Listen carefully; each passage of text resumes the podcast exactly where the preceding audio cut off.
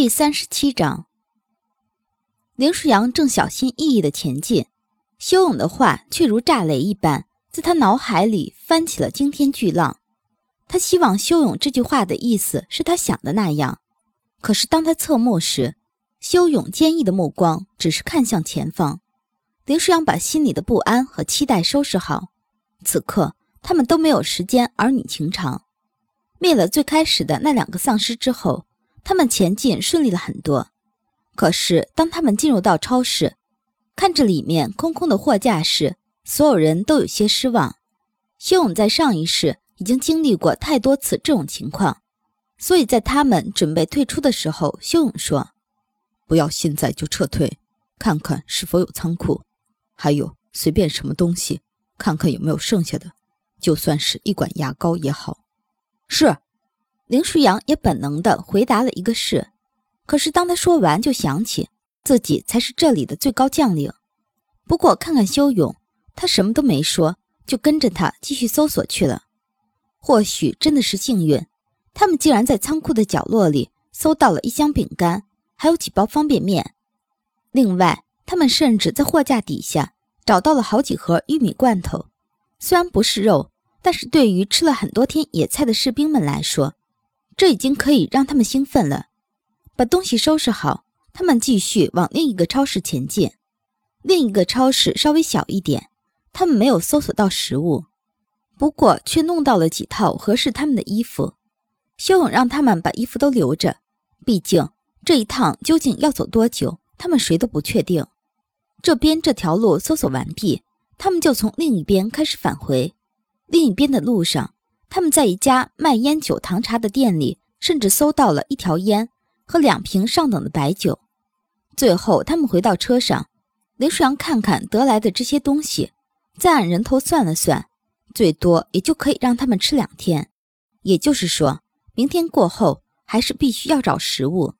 现在，食物已经是他们面对的最大问题。修勇对着已经饥饿了一个多月的兄弟们说：“严冬。”你来分配一下食物，现在我们先吃一点，明天遇到城镇再找找。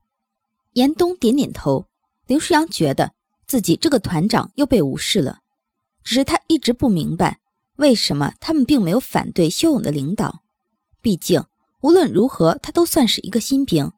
可每当他下令，哨兵和向导们从来就没有什么不服或者反抗。林舒扬的视线一直追随着修勇。直到修勇回过头问他：“哥，怎么了？”林舒扬说：“没事，饿了。”修勇把林舒扬的那份食物递给他，说：“先吃点吧。”林舒扬接过那并不多的饼干和半罐玉米罐头，低头就吃了起来。修勇在说出来希望林舒扬是向导之后，其实一直有点心虚。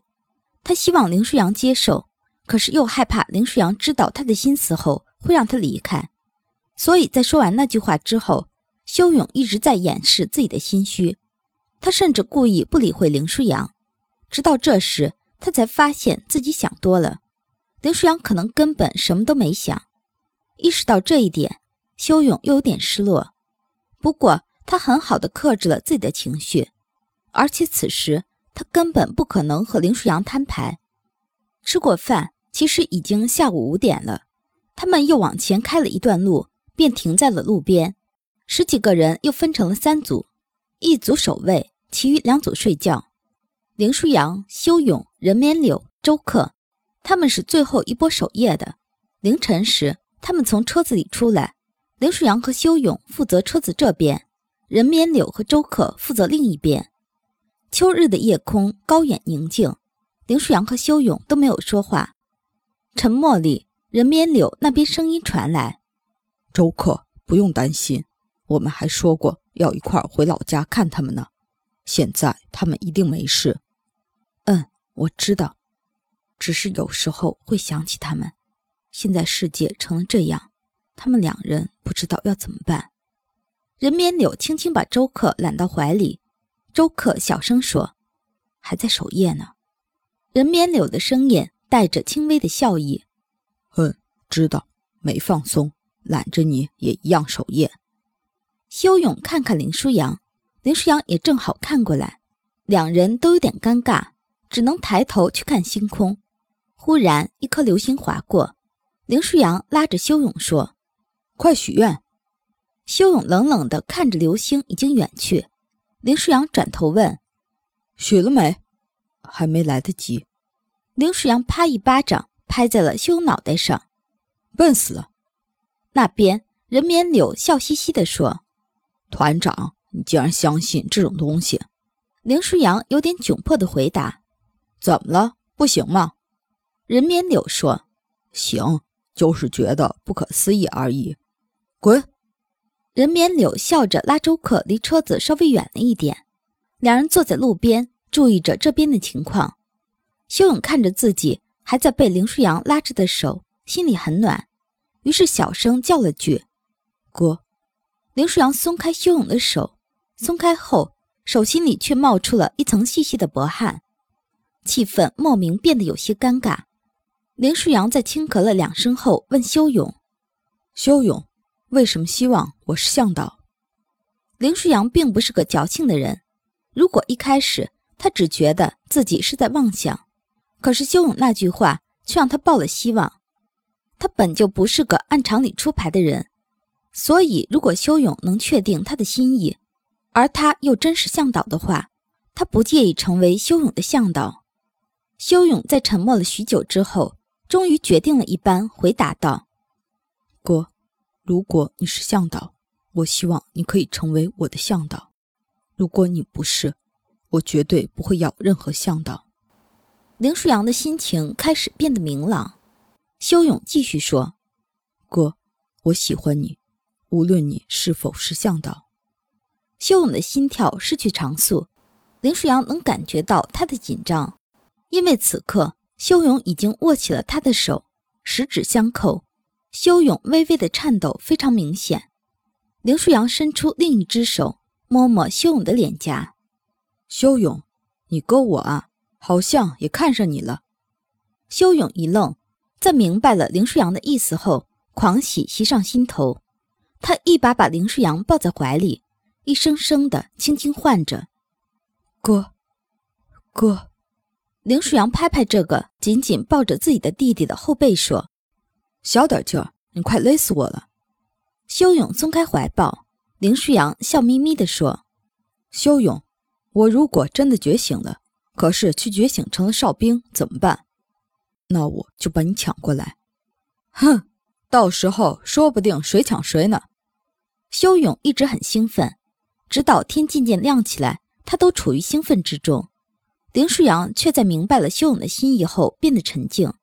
此刻他需要考虑的是如何让这份喜悦持续下去。他真的开始怕死了。